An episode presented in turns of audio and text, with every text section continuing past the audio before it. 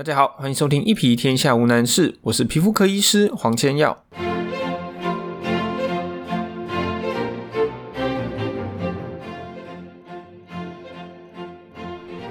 首先，我们还是来念一下评论。谢谢 King Little 一零一零，他说值得推荐的良心医生和知识，非常有医德的良心医生，认真专业的卫教知识和愿意钻研皮肤病的好医生。自己来念这些东西，当然还是会有点不太好意思啊。但是真的非常谢谢你的肯定。这几个礼拜我发现一个蛮有趣的现象，就是在后台它的这个听众来源的部分呢，我发现有一部分是从越南跟奈及利亚过来的。那越南我还稍微可以理解，因为的确我们有不少的患者，他是要往来台湾跟越南两地，可能是经商或者工作的关系。那至于奈及利亚，我就蛮意外的哦，因为奈及利亚好像。嗯，比较少去接触到。如果你正住在奈及利亚，那你也在听这个节目，希望你可以留言告诉我，也欢迎你来分享在奈及利亚会有哪些比较常见的皮肤病，或者是呢你生活中遇到的一些事情。我们今天要来谈的是香港脚。香港脚是一个非常非常常见的皮肤病。香港脚简单的来说就是发霉，或者说它就是一种霉菌的感染。呃，霉菌的感染长在皮肤上，我们就叫做癣。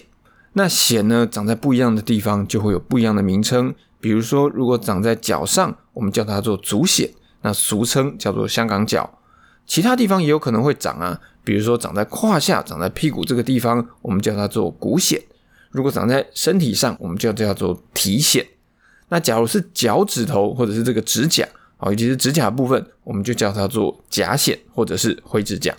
关于癣，大家第一个会有的印象可能就是脏。在门诊，我常常会碰到患者有这样子很剧烈的反应。当我告诉他说这个就是香港脚，这个就是足癣，他会觉得哇晴天霹雳。我觉得说我明明就很干净啊，为什么我会长这样子的病？其实会不会长癣，或者是说会不会发霉，跟脏不脏不见得有一定的关联。主要是啊，我们现在在台湾这个地方，或者是在夏天的时候，还是偏比较湿热的。那尤其是脚，第一个我们走路一定会流汗。第二个呢，我们现在的生活习惯还是需要比较长时间的穿鞋子，那难免难免就会有这些发霉或是所谓长癣的现象。那另一个我可以希望你想一想，就是我不知道你有没有看过家里的吃的东西，比如说面包或者是橘子，甚至是衣服，有时候它放着放着也会发霉。那你说它们都是脏吗？你吃的东西它们有很脏吗？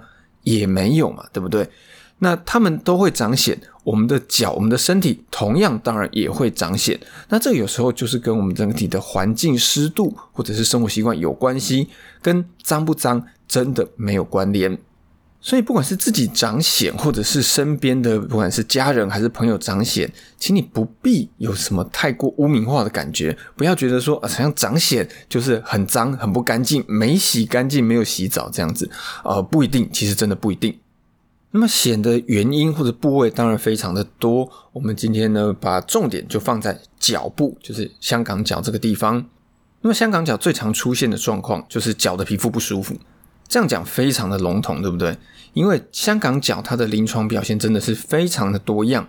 我们通常可以把香港脚的症状分成四大类，它可以分成四型。第一型叫做脱屑型，就是会脱皮的这种型。那么这种脱屑型或是脱皮的香港脚，大概也是绝大部分的人对于香港脚最典型的一个想象，就是你会觉得脚上好像一直掉屑屑啊，然后你会一直想抠。那么香港脚当然有可能会脱皮，但是脱皮不见得就一定是香港脚。那会有什么样子的情况？我们等一下会一起再来谈。第二型的香港脚，我们叫做水泡型。水泡型顾名思义就是会长水泡，但是这个水泡大小就可大可小。从很小颗那种一两公里的，到很大颗两三公分的都有可能会有。那么因为脚上的皮比较厚，所以如果这个水泡很小，比如说它只有一两公里的时候，你看起来的不见得会是你想象中的一个水泡，你可能就会发现脚上长出了一个小点点或者一个小凸起，那里面可能都还是有水的。那如果你的这个水泡很大颗，那种两三公分的，看起来当然就会有点吓人，有点可怕。第三种我们叫做糜烂型。糜烂型呢，它是在脚趾缝，有看到脚趾缝那边就会变得白白烂烂的皮，变得软软的，然后通常味道会比较重一点。第四种我们叫做厚皮型，厚皮型当然就是皮会变得非常的厚，在最严重的厚皮型呢，整个脚底甚至延伸到一点点脚背这个交界的部分，皮都会变得很厚，看起来好像穿了一双厚袜子或者是一个那个厚皮靴一样。厚皮型呢，往往都是这种成年老病了。像有一些人，他们的长辈啊，他会说他长辈已经长了这个香港脚，长好几十年了，那往往就是属于厚皮型的香港脚。那么这四型其实并没有所谓严重度或者是呃什么进展上面的关联，就是说它并不见得会从脱皮型慢慢就变成其他的形态，会有这样子不一样的临床表现，主要是我们身体对于外来物，就是霉菌，它会有不一样的免疫反应。那另外跟这些感染的菌种也会有一点点关系。有一件很有趣的事情哦，就是当门诊啊，我告诉患者说你这个是香港脚，有一部分人会跟我说，我这个又不会痒，为什么是香港脚？同时呢，另一部分人会告诉我说，哦，我这个很痒诶，怎么会是香港脚？那我告诉你哦，其实不管痒不痒，都有可能是香港脚。会不会痒跟是不是香港脚，并没有什么太大的关联。香港脚有的人是完全没有不舒服的，就是他自己根本不知道他得了香港脚。那也有的人，当然他会有点痒，比较严重的人，他甚至是会痛。为什么很多人会纠结香港脚痒不痒这件事？主要是因为呢，香港脚常常跟另外一个很类似的疾病叫做汗疱疹会搞混。那汗疱疹呢，一样哦，有时候会痒，有时候不太痒，那也都会在脚上长一粒粒的小水珠，或者是有点脱皮。我就遇到很多患者，脚上可能是脱皮，可能是长水泡，那时间呢，可能都拖了很长，他也一直好好坏坏的。他可能有去看过医生，也有可能去药房自己去买药来擦，整体的状况就是一直好好坏坏，好好坏坏。那么这些人常常会很疑惑一件事情，就是他会跟我说，他去看了好几家医生，那有的医生跟他说你是汗疱疹，有的医生跟他说你是香港脚，所以他就会来问我说，到底我是什么病？这其实是一个非常困难回答的问题。那么这可以分成两个层面来讨论了，第一个是有没有正确的诊断。那什么叫做正确的诊断？就是在一开始，在他看病被医生看到的那个时候，他就要明确的判断说，这个是香港脚还是汗疱疹。那我前面有讲到，这两个病它会非常非常的类似，怎么样去分辨？那这个就要看各个医生的功力，甚至有时候必须做一些特殊的检查，才能够确定它到底是香港脚还是汗疱疹。至于为什么有时候医生跟你说是香港脚，有时候跟你说是汗疱疹？难道是有医生看错了吗？是之前的医生误诊吗？其实也不一定哦。这话怎么讲？其实还真的很有可能，你在给第一位医师看的时候是香港脚，给第二位医师看的时候又是汗疱疹。那你会说，怎么可能？我就一只脚，哎，好了，我这一双脚，怎么会一下子是香港脚，一下子是汗疱疹？因为容易长香港脚跟容易长汗疱疹，它们的原因是非常类似的，闷热跟潮湿。同时，它可能会引起香港脚，也可能会引起汗疱疹。那每一次发起来的状况，当然不见得是一样的。有可能你在第一次看的时候，它是汗疱疹，但是汗疱疹慢慢的你得到霉菌的感染，那你当然后来就会发出了香港脚。那香港脚你又经过了一定的治疗，香港脚稍微好一些了，这个时候汗疱疹可能又复发。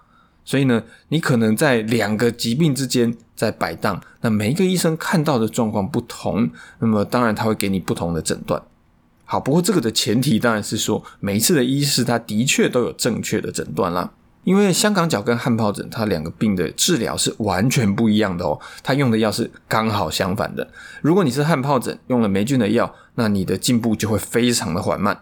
那如果你是香港脚，你擦了汗疱疹的药，那更糟，因为接下来它就会越来越严重。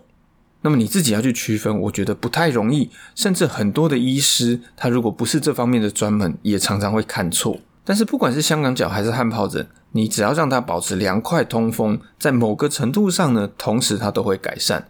那假如你手边刚好有一些成药，当然可以拿来先擦看看。不过如果你擦药擦了一个礼拜左右，它都没有明确的变化或者是明显的改善。那我会建议你，当然赶快去给医生看一下，会比较好。香港脚基本上是会传染的，它的传染途径我们叫做接触传染，也就是说你要有碰到才会得到。那么这个传染途径呢，我们又可以分成两个方向来看。第一个就是直接的接触，也就是你可能碰到他的脚，那么这我想大概就是最直观的传染方式了。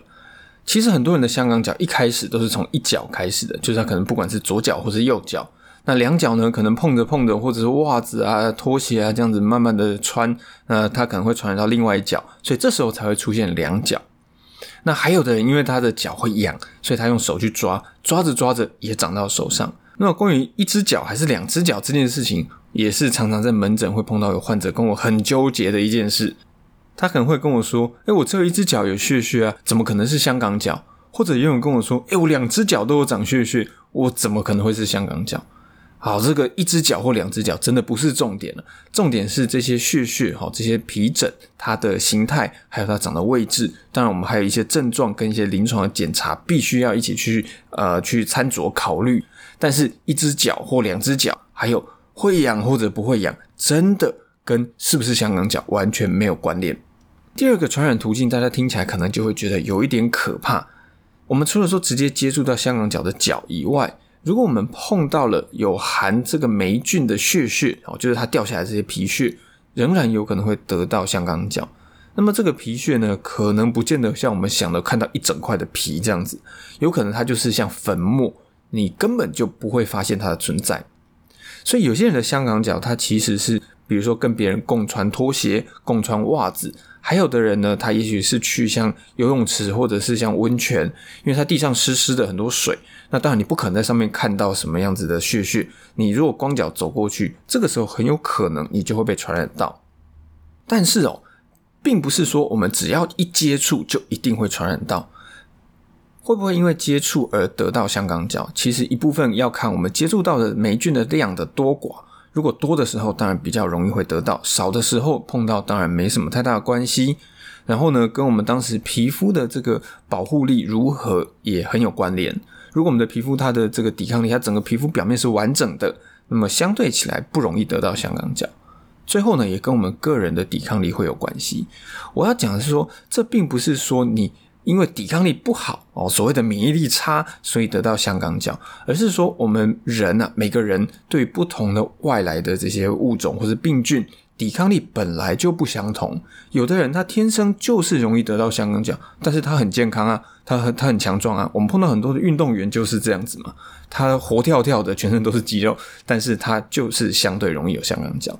OK，那当然运动员他跟他的呃生活习惯还是有点关联啦，这个我们先不谈。那我要重点讲的是说，并不是说你一碰到就会得到。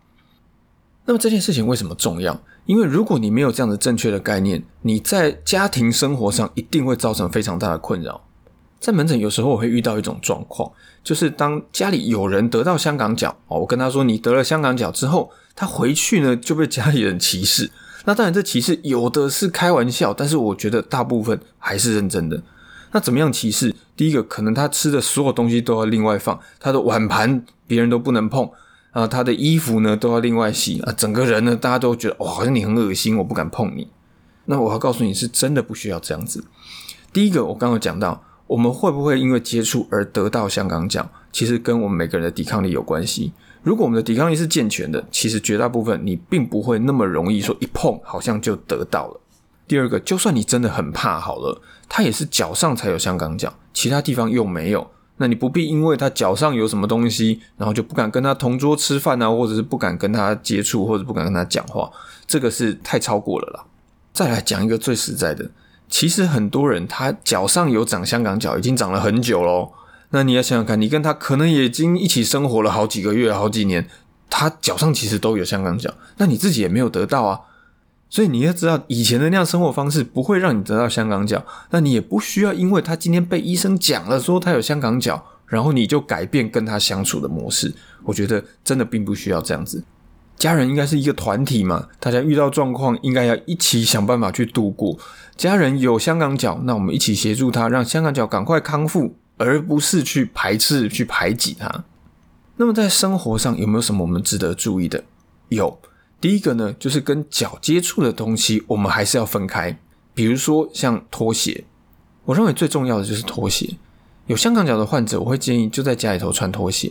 穿拖鞋可以让你脚上的这些皮屑比较不容易散布出去，至少它就是掉在你的拖鞋上面。那其他人当然就不要再去跟他共用拖鞋。注意拖鞋的款式，尽量就是挑比较通风、比较透气的一些材质。那么有的人会问，有香港脚的患者，他们的袜子能不能够跟其他人一起洗？我觉得如果你真的很担心，或者比较讲究一点，呃，情况也允许的话，那你就分开洗嘛。如果说你刚好家里头洗衣机，诶，这个很方便，那就那就分开洗，那当然一定是最好的。不过如果状况不允许，比如说真的很忙啊，或者是呃其他的考量，我不晓得啦哈。反正你如果真的没有办法分开洗，也没有什么大不了。为什么？因为现在的这些洗衣粉或洗衣精里面都会有一些杀菌的、消灭微生物的成分。第二个，我们现在的洗衣机会用大量的清水去冲，所以就算里面仍然有一些霉菌，它也会被冲掉。至于香港脚要怎么样好得快，怎么样不容易复发，我觉得最重要的一件事情就是让它干爽透气。我们回归香港脚根本的原因，香港脚就是发霉。发霉这件事情，我想在我们的生活经验中并不算是罕见，应该呢都有见过。我们也大概都知道怎么样去避免发霉。比如说我们的衣服，如果你放在衣柜里面，又遇到天气常常下雨，那它容易会发霉。我们怎么样让衣服不要发霉？第一个可能衣柜打开，或者是呢你可以开个除湿机。脚的发霉也是一样，第一个通风，第二个让它干燥。那怎么样子通风？鞋子是一个很重要的因素。能够穿拖鞋、凉鞋，当然我们尽量穿。不过呢，也很实在的，就是说，现在大部分人的生活习惯，并没有办法让我们整天穿着拖鞋、凉鞋跑来跑去。不管你是要上课还是要上班，大部分的情况下，应该都是不允许穿拖鞋的啦。那么怎么办？如果我们常常要穿包鞋，穿包鞋的时间又很长，你可以带双袜子在身上换。这个尤其是对于学生非常的重要。因为学生，尤其是小男生，你整天在学校活动量这么大，脚一定很容易流汗。你如果整天都闷在里面，你的香港脚就很难好，或者是好了会很快又复发。所以你可以带一双袜子，不管是中午啊还是傍晚，有空就把它换一换。那你的脚相对起来会比较干爽一点。那接下来慢慢会遇到一些雨季的问题，常常会下雨，所以你可以去找防水的鞋子。我讲的防水是像 Gore-Tex 那种材质，不是叫你去穿雨鞋哦。雨鞋是非常闷的，那个穿了很容易会得香港脚。Gore-Tex 呢，就是它可以维持你透气的这个特性，又不会让你的水跑进去，就是你的脚不会整天湿湿的。我觉得这个蛮值得投资的，而且现在很多的这个 Gore-Tex 鞋子，呃，也并不贵，不会比一般的运动鞋贵到哪里去。这个我强烈建议你去试试看。再来哦，慢慢的变得比较凉以后，很多人会开始想要去泡温泉。泡温泉一定要穿拖鞋哦，一定要穿拖鞋。泡完温泉或者是你游泳完、洗完澡都一样，你脚只要湿了，只要沾了水，第一个擦干，第二个呢，你可以试着用吹风机，你把吹风机开冷风，把脚底吹干，尤其是脚缝的地方，这样子可以让你得到香港脚机会比较低一点。假如你已经在接受治疗，你已经有用药在治疗你的香港脚。那么你一定要有耐心，因为香港脚我们要治疗到它看起来都好好的，就是它也没有脱皮，也没有长泡泡，也没有痒，也没有红。以后呢，再多擦一到两个礼拜，这样子我们才可以做到斩草除根呢，就是比较不会让香港脚马上又复发。这在门诊我常常会遇到很多人，他擦了一个礼拜，觉得哎好多了哦，他用对药，所以觉得好多了，然后就不擦。那这时候香港脚其实还没有好哦，你的脚上还有很多的霉菌，只是暂时被药物压下来。你一旦不用药，你停止治疗以后，它很快又会长出来，然后又从头来一次，这样并没有比较好。所以治疗香港脚一定要有耐心。我们的目标就是让它一次就解决掉。香港脚以往是夏天比较会有的疾病，在秋冬会很少很少看到。但是前几年开始流行一种叫雪靴的东西，我相信呢，如果你是比较注重流行、比较注重时尚的，可能会有听过，甚至也许你有在穿。雪靴当然是造型算好看，但是它非常的闷，所以在雪靴开始流行这几年，我们会发现，在秋冬，尤其是冬天越冷的时候，越容易出现香港脚。那我觉得这是一个蛮有趣的现象，就是发现时尚流行跟疾病真的还是有点关联性的。那么我还是建议啦，如果你真的喜欢穿雪靴，你的脚一定要记得透气。有空呢，就把鞋子脱下来，让脚通通风，或者换一下袜子，才不会在冬天的时候反而得到香港脚。以上就是我们今天的节目，请记得帮我到 Apple Podcast 留下五星或者是评论。当然，也欢迎你留下，不管是你听节目的感想，或者是你有其他想知道的皮肤专业问题。另外，我的 YouTube 频道要你好看，也记得订阅，而且开启小铃铛。我们下次见，我是皮肤科医师黄千耀。